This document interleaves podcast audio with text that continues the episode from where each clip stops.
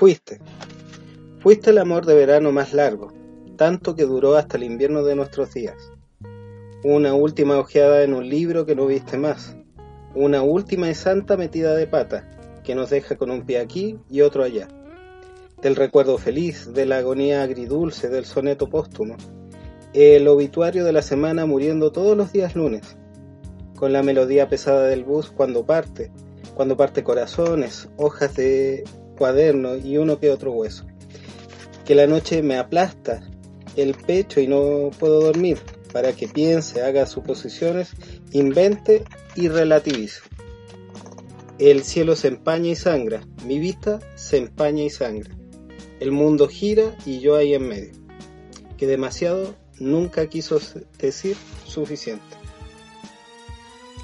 Bienvenidos a Radio Conversaciones, un ciclo de conversación de actualidad. Hoy la invitada es Sor Lady González, psicóloga, eh, eh, candidata a magíster en afectividad y sexualidad. Eh, hoy día el tema de hoy es algo así como un taller de rupturas amorosas. Hola Sor, ¿cómo estás? Hola David, buenas noches. Hola, buenas noches.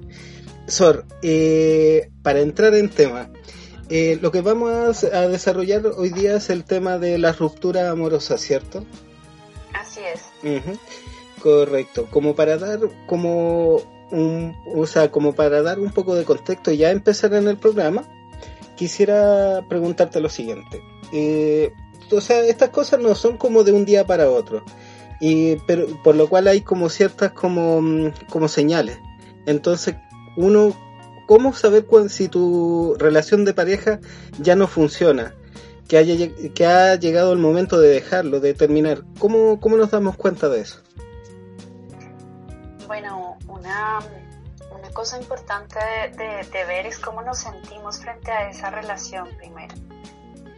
Antes de que una relación se termine, una de las dos partes, generalmente la que toma la decisión, eh, viene evaluando desde hace tiempo cómo está la relación, cómo se siente, entonces, si alguien se encuentra en este momento preguntándose si debería terminar o no su relación, eso ya es una primera señal importante.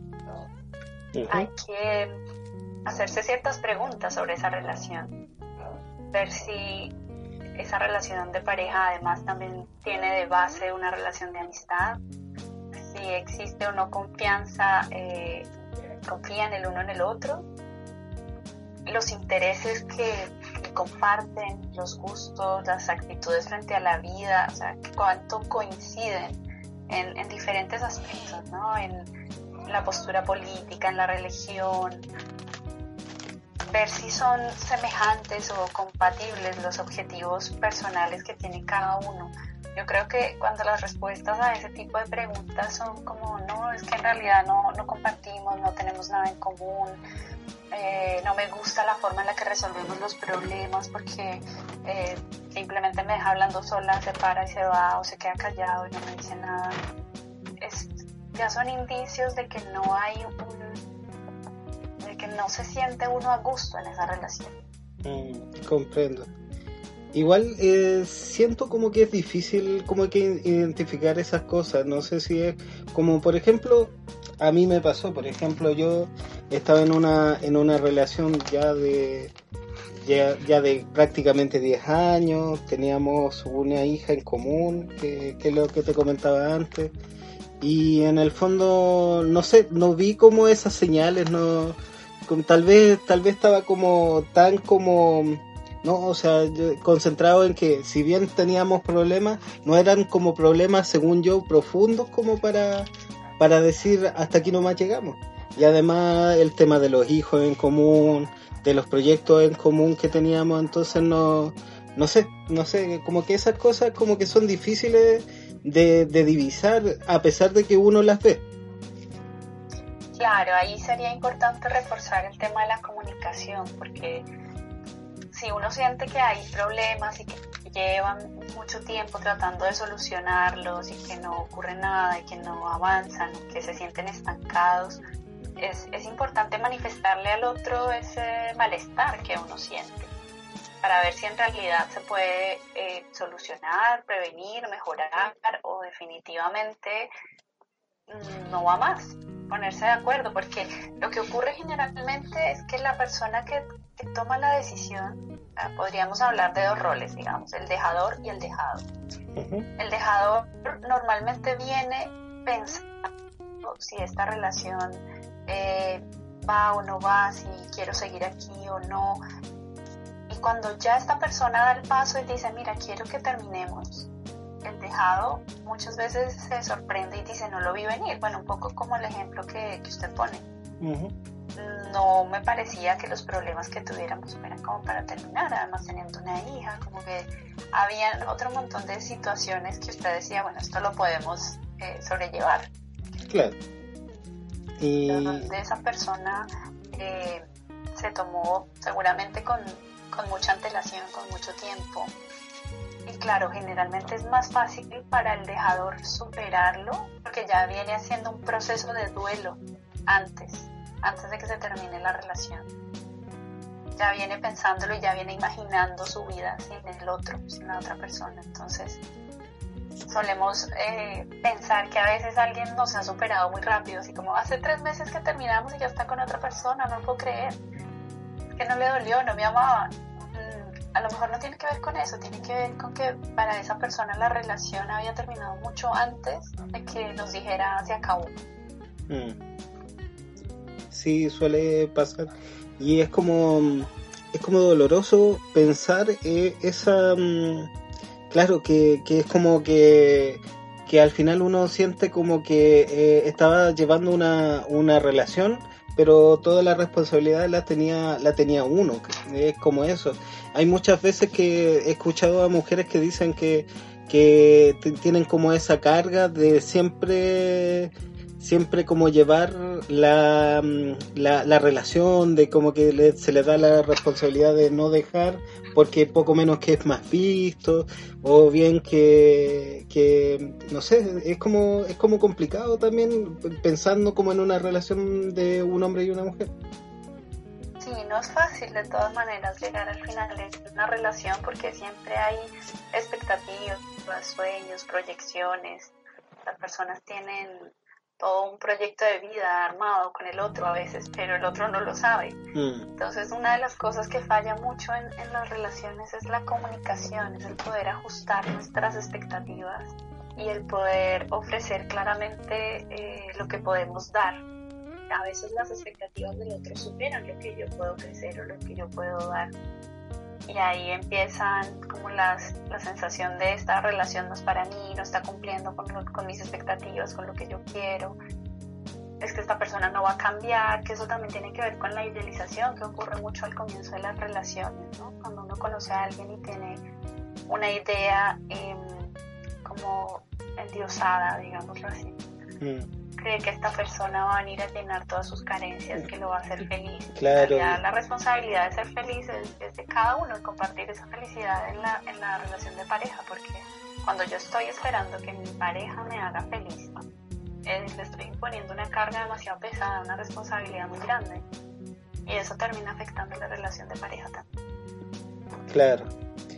Mira, y por ejemplo, ya tomando ya como la, la relación, o sea, cuando ya hemos tomado la decisión, o bien ya, ya eh, por decirlo así, esta, esta como doble vía del dejado y el dejador, por decirlo así, eh, cuando ya se tomó el, la decisión, ¿cómo se supera una, una ruptura? Tanto como para el dejado tal vez, o, o bien también para el dejador. Una, una cosa importante es eh, pensar que la ruptura se va a afrontar de acuerdo a la idea que yo tengo de, del amor también. Eso va a marcar un poco cuáles van a ser mis, eh, como mis pensamientos recurrentes, mis sentimientos recurrentes, ¿no? De como yo pensaba que este amor era para toda la vida, o que había encontrado mi príncipe azul. Entonces, tiene que ver mucho con nuestras creencias. De todas formas, hay una hay una cosa importante y es darnos cuenta que la pérdida de una relación es también un duelo. Cada vez que perdemos a alguien o algo importante en nuestra vida pasamos por un duelo, por un dolor. Quizá el duelo más conocido y más claro es el, el, de la muerte. Y hay un ritual socialmente establecido que le permite a uno llegar a la aceptación de que esa persona ya no está. A tarde o temprano uno lo asume. Pero cuando uno pierde una pareja, cuando uno termina una relación importante, eh, pues primero esa persona continúa viva. Yo en cualquier momento puedo ponerme en contacto con esa persona y de hecho algo que ocurre muy frecuentemente es empezar a eh, como a buscar en las redes sociales en qué está esa persona ahora, qué posteó, qué subió, qué escribió, quién le dio like, como a hacer una, una especie de, espionaje virtual de en qué anda mi ex. ¿no? Sí. Entonces, cuando, cuando una persona empieza, termina una relación de pareja, empieza un proceso de duelo. Y ese proceso de duelo está muy, muy estudiado y tiene unas etapas son la negación, la ira, la negociación, luego por un, se pasa por un periodo de, depresión o de tristeza intensa y luego viene la, aceptación. Y bueno, puedo explicar rápidamente cada una de, esas etapas. La negación al comienzo es esto no está pasando, esta relación no se acabó, vamos a volver, todo va a estar bien, lo podemos solucionar, hay como un shock emocional, ¿no? Y esa, esa negación en realidad es un mecanismo de defensa. Es algo que, que hacemos de manera inconsciente porque el dolor de perder esa relación es tan intenso o tan insoportable que preferimos negarlo. Y esa negación va a durar un tiempo hasta que estemos listos para afrontar que definitivamente esa relación terminó. Entonces, algo muy común que, que, ocurre en esa etapa es que la gente no se atreve a contarle a su familia o a sus amigos que esa relación ha terminado, sino como se aísla, se esconde un poco. Después viene la fase de, la ira, ¿no? De enojarse con el otro, de por qué terminaste, por qué me hiciste esto, por qué, por qué ahora si yo di tanto, si lo intentamos. Se experimentan muchas emociones, ¿no? Esa, la culpa, la violencia de, querer reclamarle al otro, pero al mismo tiempo todavía conservo la esperanza de que podamos volver, de que podamos continuar. Y ahí es, es importante aprovechar esa ira porque todas las emociones tienen una función. Y la ira lo que hace es movilizar, mostrarnos claramente dónde están nuestros límites y cuando alguien ha pasado uno de esos límites. Entonces hay que aprovechar esa ira y esa movilización que nos genera para avanzar en ese proceso de, de superar esa, esa ruptura. Claro. Después en la parte de negociación, pues la persona ya empieza a, a veces a negociar consigo mismo, bueno, pues mejor que se haya terminado, en realidad yo ya no la estaba pasando tan bien, o sí, yo no, que, no queríamos lo mismo. Empieza uno como a negociar con ese dolor, como para que no le duela tanto, y la otra opción es negociar con el otro. Bueno, a ver si, si tú cambias o yo estoy dispuesto a cambiar, haré lo que sea, vuelve. Empieza esa etapa de, de negociación y, y en esta etapa hay un peligro muy, muy claro que es volver con esa persona por las razones equivocadas. Por ejemplo, por sentirse solo. O porque mejor el malo conocido que, el bueno por conocer, como, dice el dicho. Claro, sí. Después viene esa etapa de tristeza profunda, ¿no? En el que uno ya está asumiendo que esta relación se acabó, que ya no va más, que definitivamente no vamos a volver. Y ahí recién en esa tristeza uno empieza como a soltar un poco se pone uno un poco existencial, encontrarle un sentido, un propósito a su vida, como que empieza a cuestionarse todo. Y a veces esta etapa se presenta mucho después de que, de, que ha ocurrido la separación. Es importante saber que aquí, que esto va a pasar, o sea, que es una etapa más. Estas etapas, por supuesto, no son lineales, no se, no se viven una tras otra. A veces uno puede estar eh, con la depresión, la ira y la negación al mismo tiempo, pero es, es una manera de entenderlo para que sepamos que, lo que estamos viviendo es esperable dentro de una ruptura. Y el peligro de esta fase, de la fase de la depresión, es em, acudir al, al, clavo que saca otro clavo, ¿no? El sentirme demasiado triste, demasiado sola y buscar la compañía, la cercanía de otra persona y em, en lugar de hacer todo ese proceso y entender qué fue lo que pasó, qué fue lo que hice mal, cuáles fueron mis, como mis patrones de conducta o lo que hace que mis relaciones no funcionen, porque cuando alguien pasa de una relación a la otra sin vivir este duelo, como que vuelve y cae en los mismos patrones que han hecho que las relaciones no funcionen. Entonces, este punto es muy importante darse cuenta de, de, bueno, ya me estoy acercando a otra persona, pero no he terminado de superar lo que me pasó con la otra, con la anterior. Entonces termino haciéndole daño a la otra persona, termino haciéndome daño a mí y vuelvo y caigo en, en patrones que, que, a la larga no, no, quiero repetir. Y ya la última fase de ese proceso pues viene a ser la, la aceptación, ¿no? Cuando uno ya ha atravesado por por la negación, por la ira, cuando ya está saliendo a flote de esa tristeza, ya está listo para aceptar que bueno, que esa persona no va a volver, que hizo parte de, su vida, que cosas bonitas, que uno aprendió, que uno la pasó bien, pero uno ya tiene la mirada más puesta hacia adelante, hacia el futuro.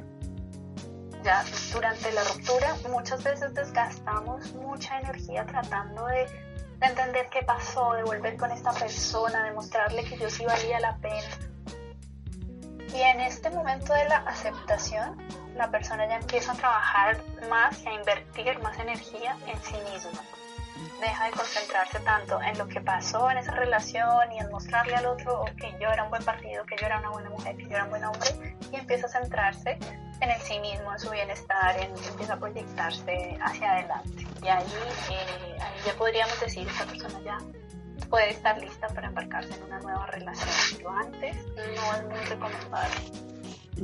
Claro. Yo, yo a veces siento que cuando a mí me pasó, por ejemplo, sentía mucho como esta ansiedad de, de sentirme solo y claro, viví esa etapa y, y yo lo podría como, como para hacer una, un paralelo, yo lo, yo lo podría decir como que el amor o la relación en la que estaba era como muy similar a una droga.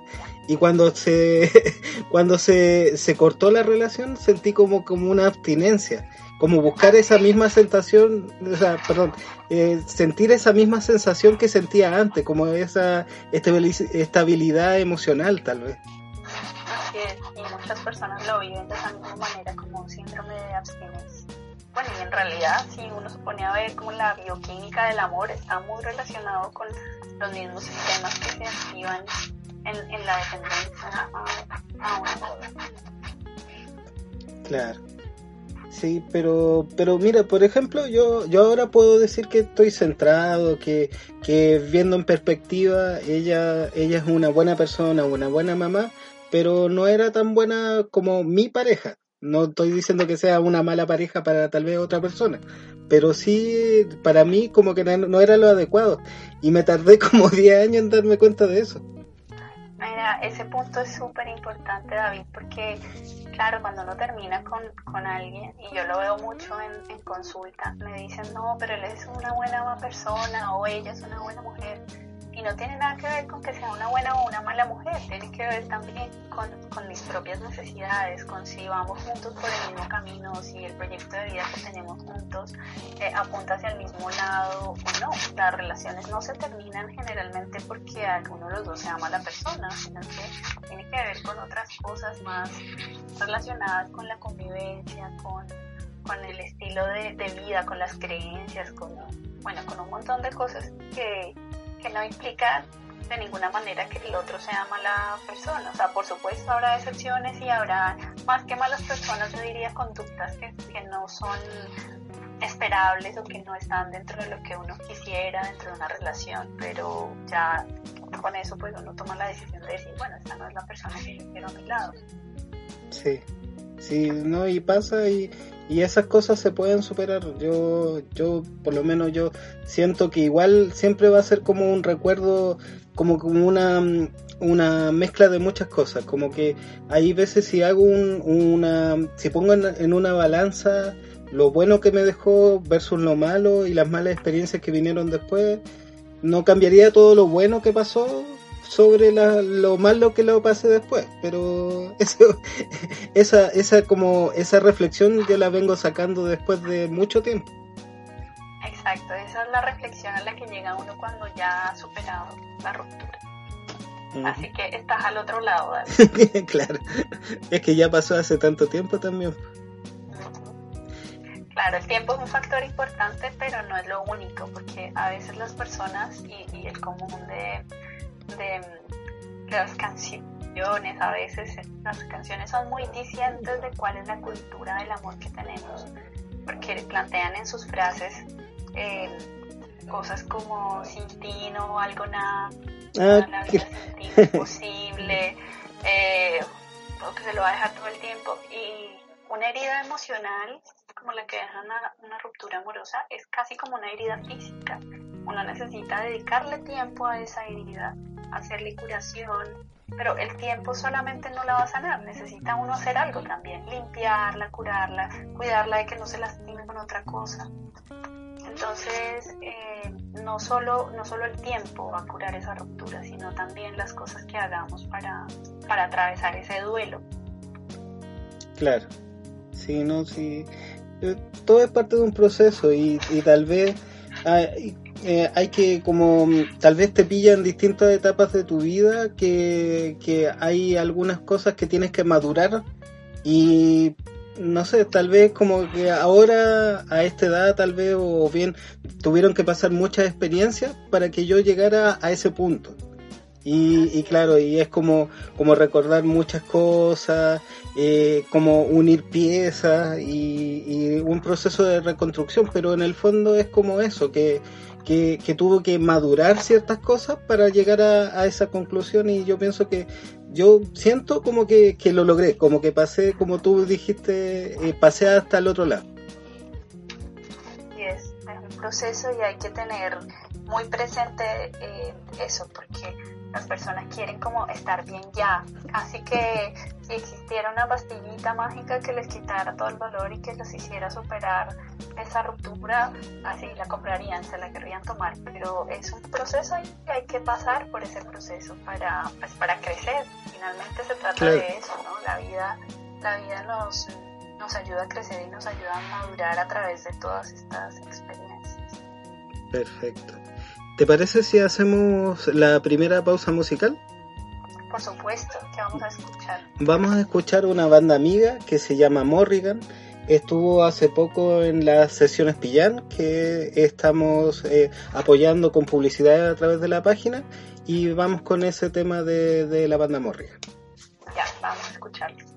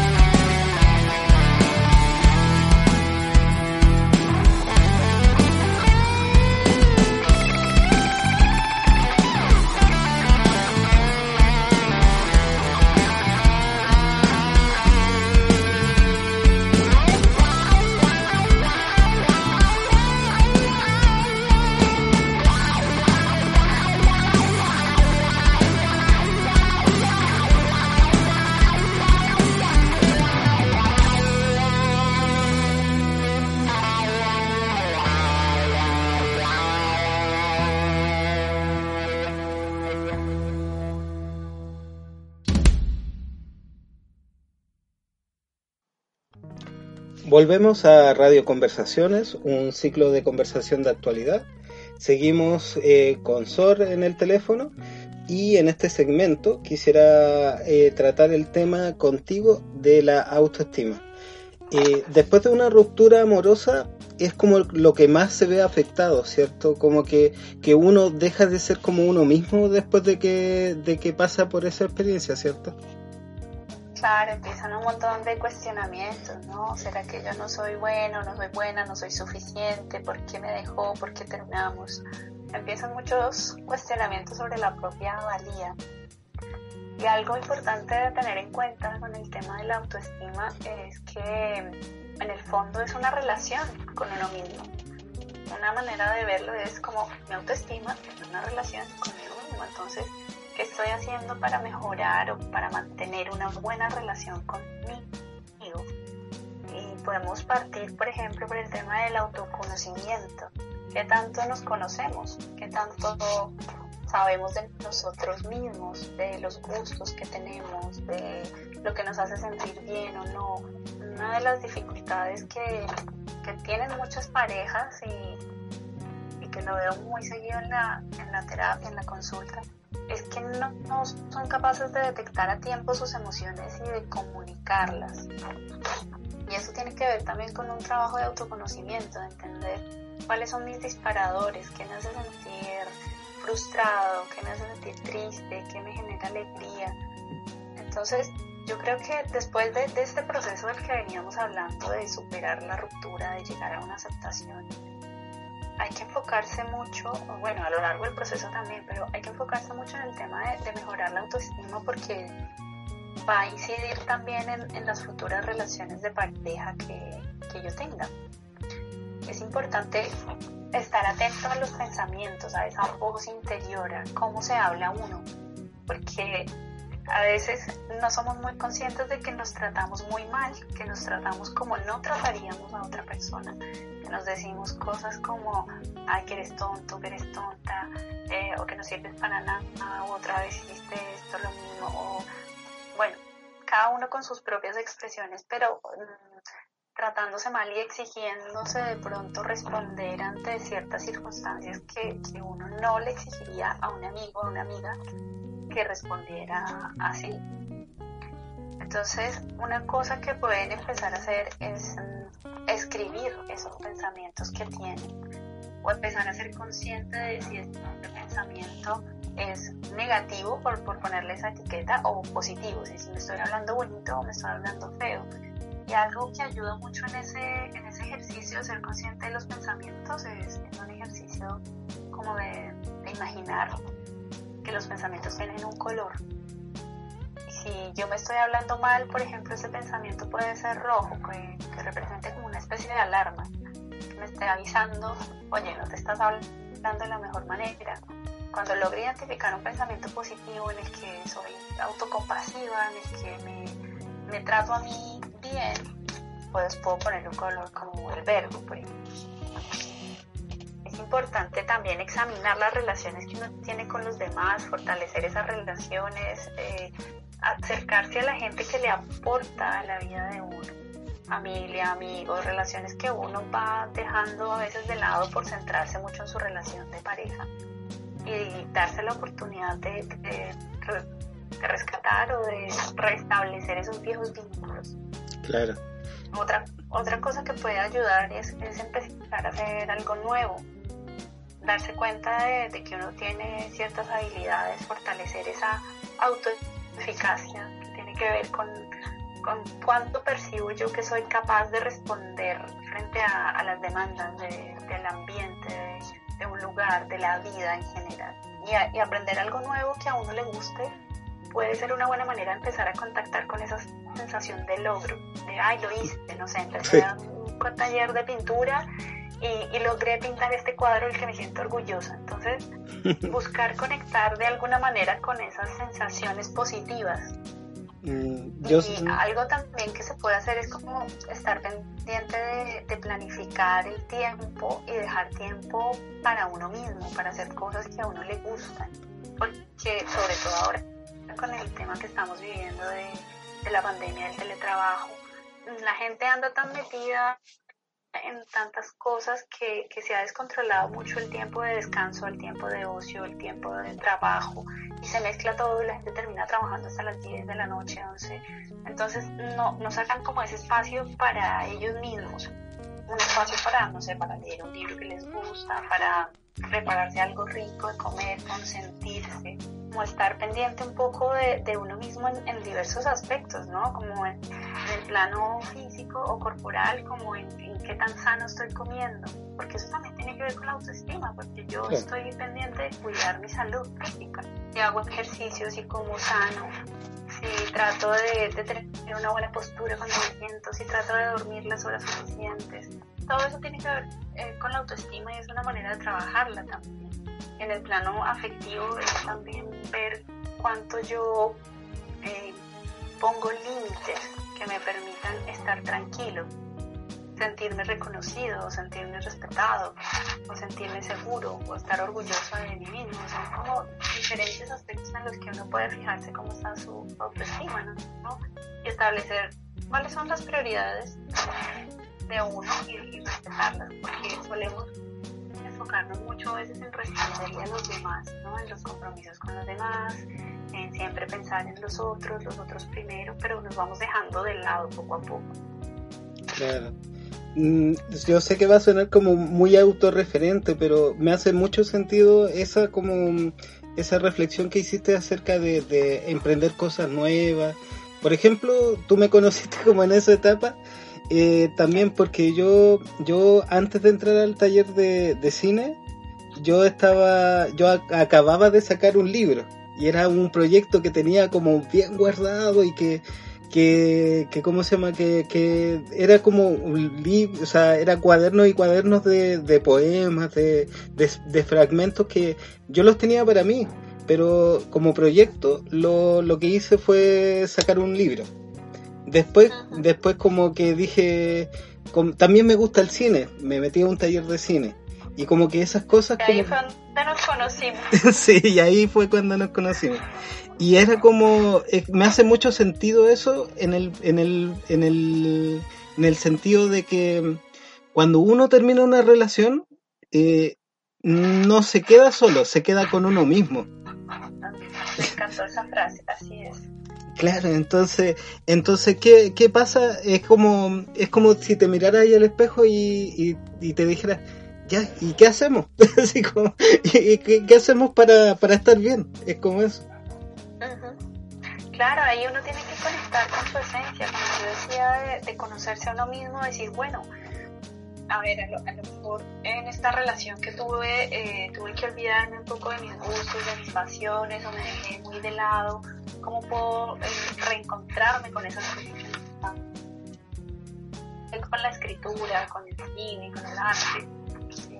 Cada uno tiene eh, muy claro como hacia dónde, hacia dónde son sus, inclinaciones, sus intereses, sus entonces poder seguirlas y poder dedicarle tiempo a eso resulta muy sanador también. Claro. Sí, yo, yo siento que que todo eso de, de, tratar de reconstruirse, o sea, de, de, poder, de poder encontrar lo que te gustaba, desarrollarlo, y eso también te hace, te hace bien, te hace, te hace reconstruir ciertas partes que tenías como ahí dormida y tal vez, por ejemplo, no, no le podrías echar la, la culpa a la relación en la que estaba, pero tenía, gracias a esa relación, tenía menos tiempo para poder desarrollarla. Claro es muy común. Uno, uno se embarca y se embarca con familia, con mantener una casa, se embarca en responsabilidades que antes no tenía y sobre todo cuando uno vive con una persona, entonces, no sé, sí, saltan. Mira, por, por, eso es importante los, los que nos están escuchando y todavía no están en, en la ruptura, pero están en una relación.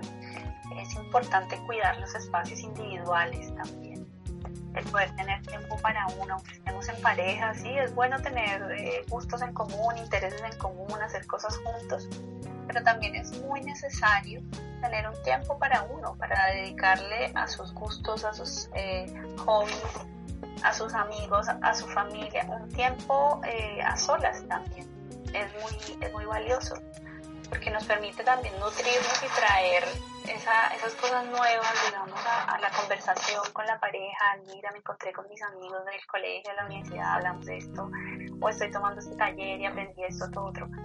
Porque eso también em, mantiene como un equilibrio en la relación. A veces las relaciones se convierten en estar siempre disponible para el otro y eso hace que yo me, me pierda a mí mismo o a mí misma.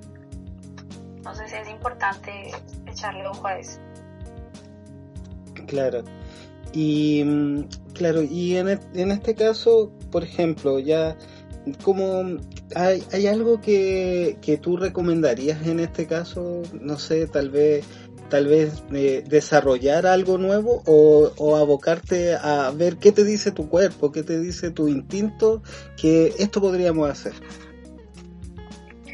Mira, el tema de, de, hacer cosas nuevas siempre abre otros caminos.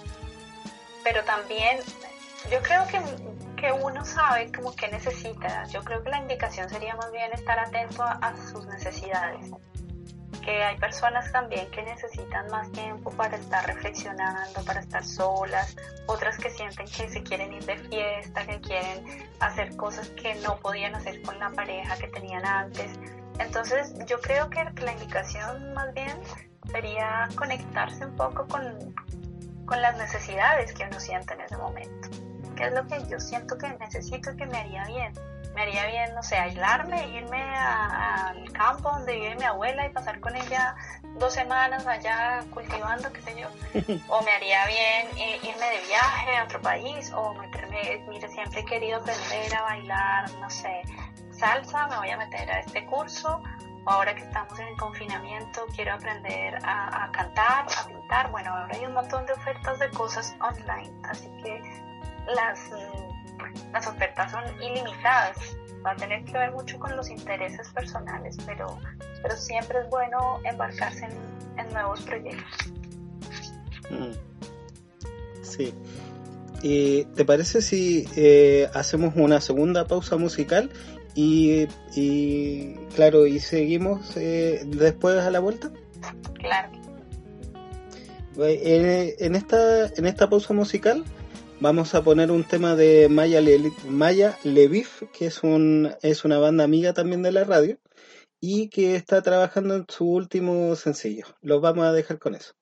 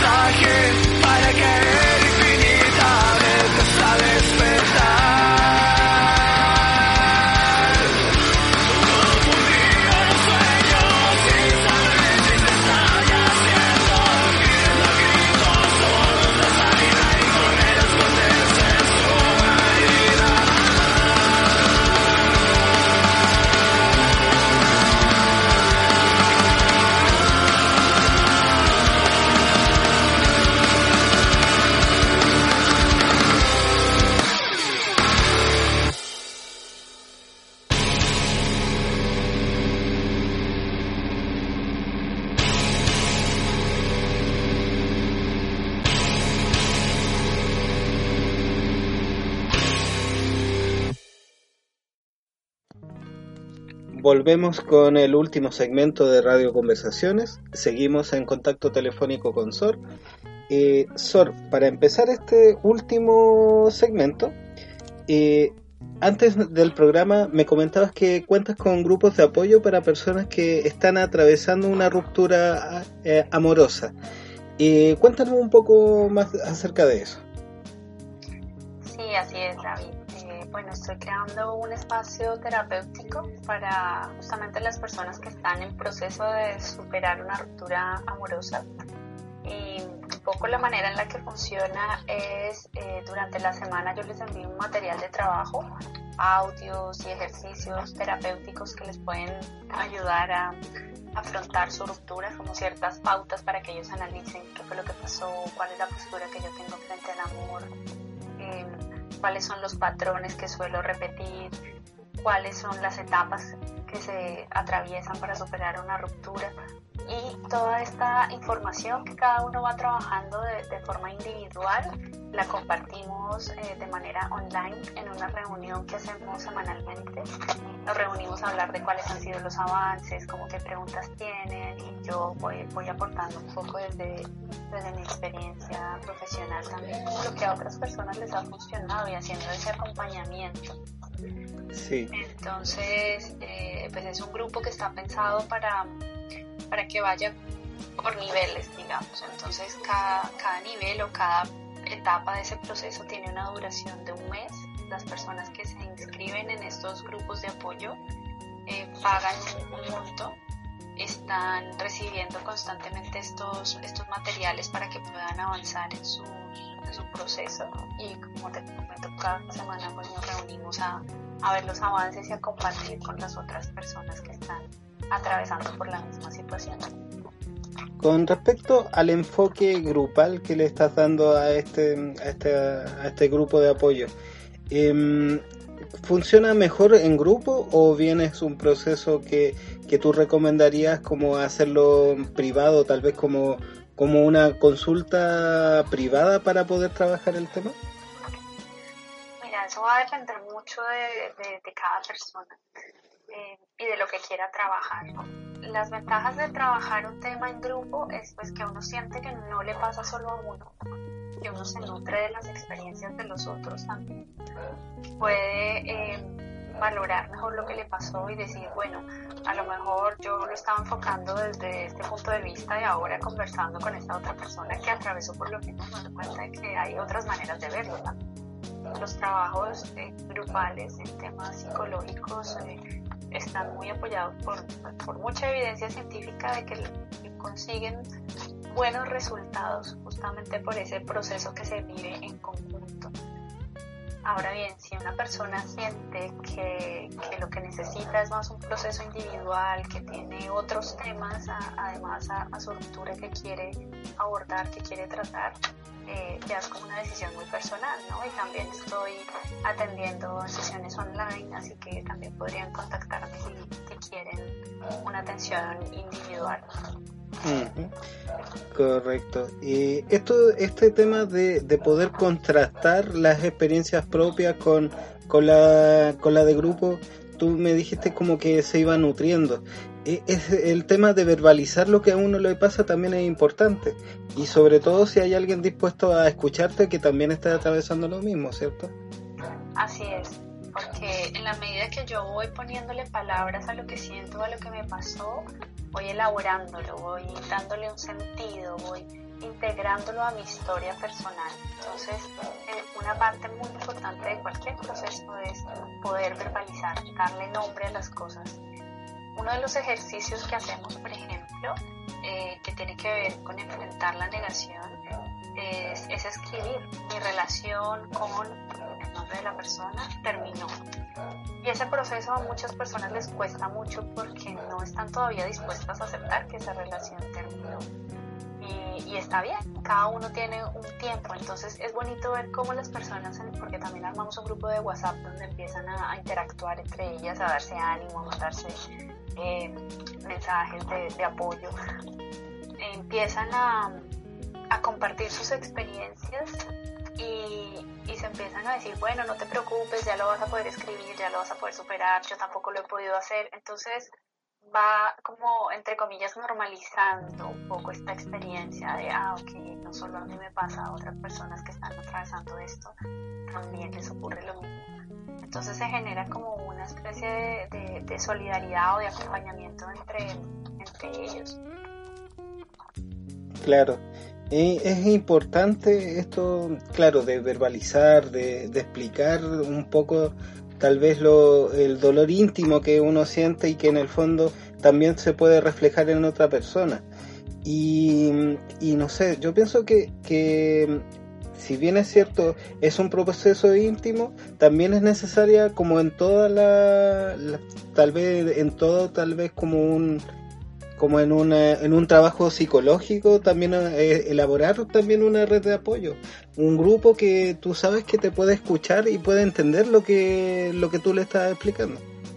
Así es, mira, por ejemplo, una de las experiencias que, tuvimos en uno de los grupos eh, fue una chica que, que, se separó y ese fin de semana estaba eh, pasando pues el fin de semana en la casa de su familia y el lunes que volviera a su casa ya no iban a estar las cosas ahí de su pareja, porque ese fin de semana él iba a ir a sacar todo, ellos tenían una relación de convivencia.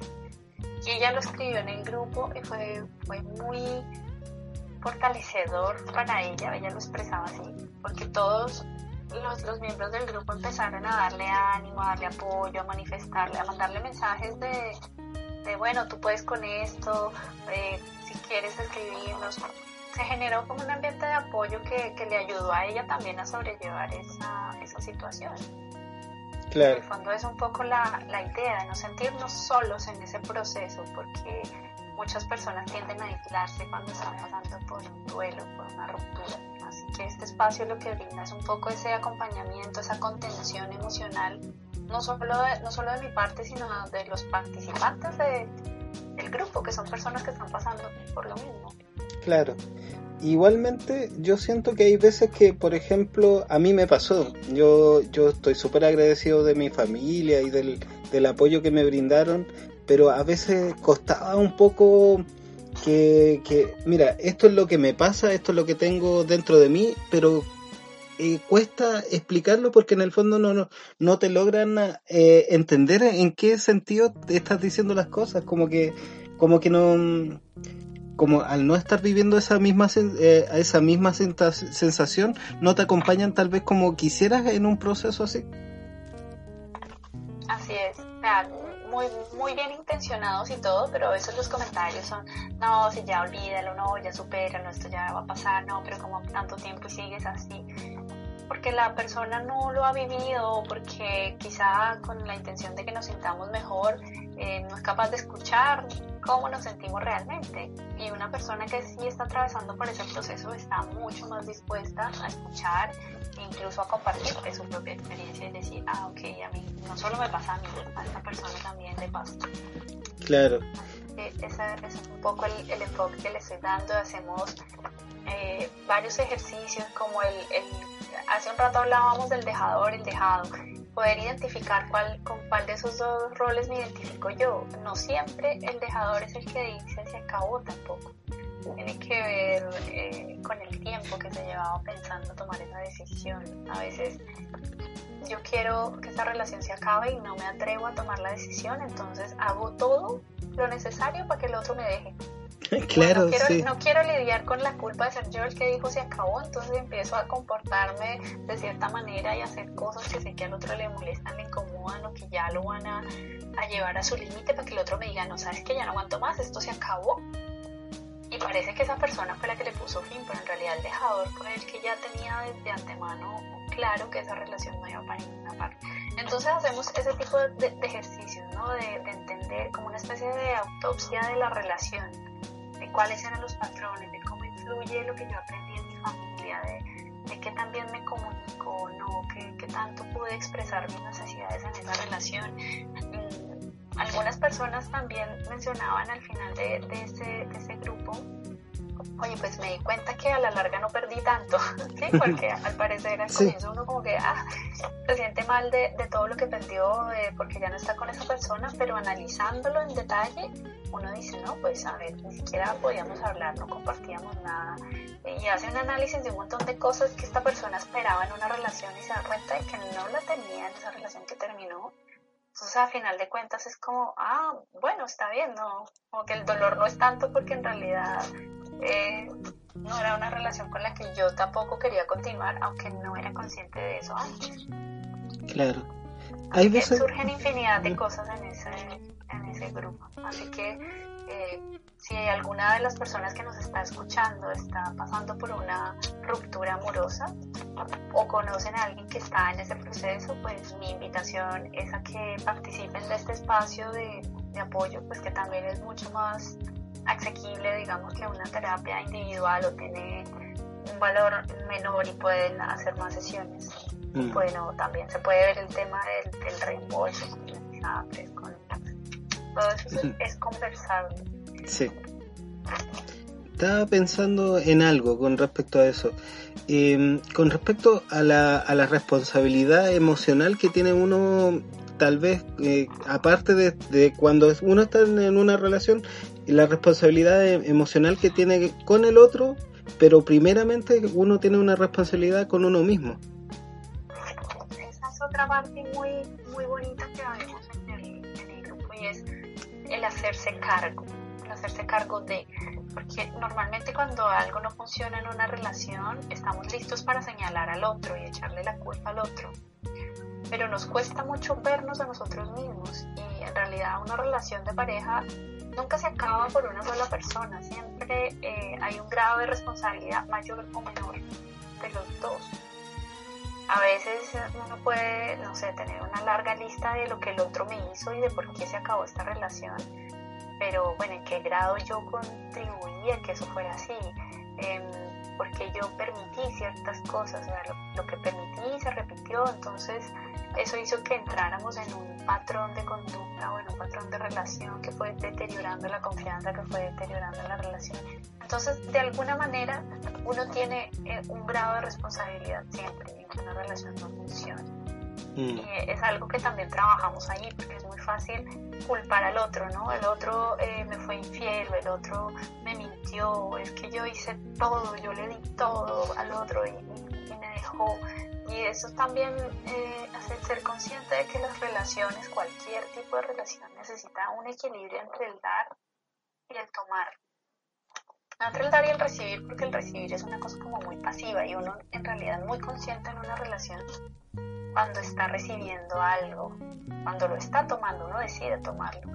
Entonces, estas relaciones de tipo yo te amo, no, yo te amo más, yo te extraño, no, yo te extraño más, como que empiezan a generar una dinámica en la que el que, el que extraña más y el que ama más se pone como por encima del otro, como diciéndole, no estamos a la misma altura, no estamos en igualdad de condiciones. Entonces el otro dice, bueno, pues yo hago de todo y, y aún así este me ama más, como que no puedo corresponder con ese amor y empieza a, empieza a surgir como una sensación de deuda, como una sensación de, de no soy suficiente.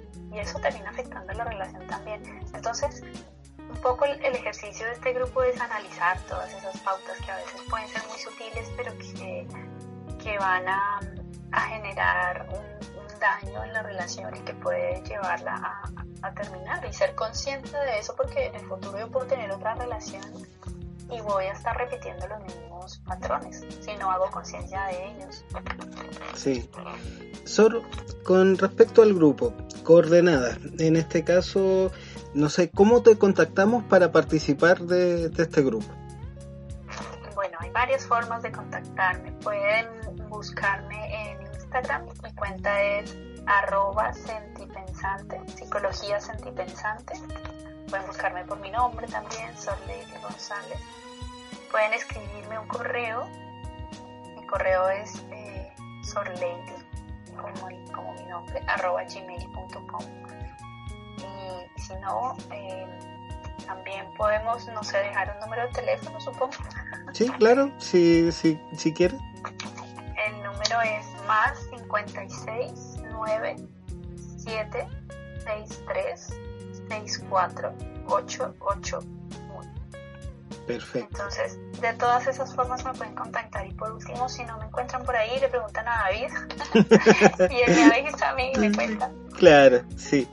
Y entonces, eh, tenemos el, el, correo, tenemos el teléfono, tenemos Instagram y eh, claro, ¿hay alguna algo, más que, que, quisieras tratar? Tal vez como hacer algo así como un resumen de lo que de lo que consiste, como para cerrar la idea, ¿en qué consiste el grupo de apoyo?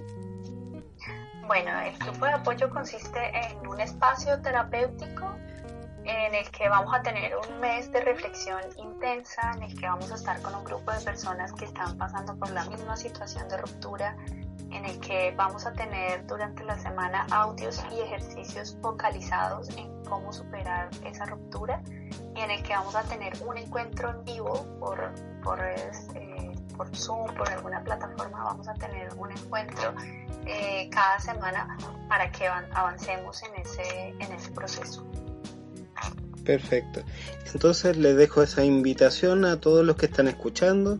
Si conocen a, alguien que le esté atravesando una, una, situación tan difícil como una ruptura y tal vez necesitan un poco de ayuda para reconstruir un poco de, lo, de, su personalidad también, de cómo enfrentarlo y, y, es más que nada como dar herramientas, ¿cierto? Claro que sí, hacer eh, un acompañamiento también y dar herramientas para, para afrontar esa, esa ruptura, algunas pautas. Perfecto. Sor, para finalizar el programa, como es tradición de este programa, eh, te, siempre les dejo una tarea a los invitados. Entonces, por favor, presenta el último tema musical de la, del programa. Eh, bueno, quiero dejarlos con una canción de un artista colombiano llamado Juan Pablo Vega la canción se llama Nada Personal.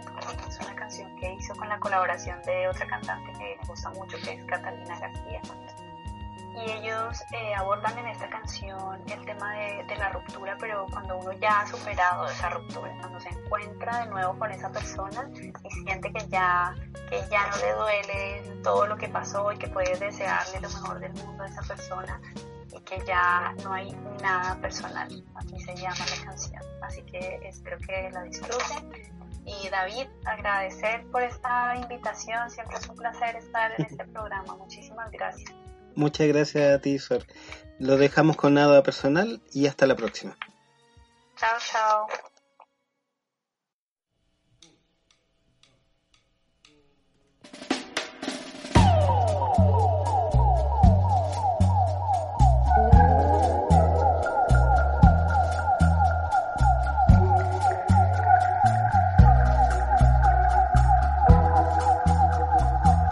Nos encontramos por casualidad.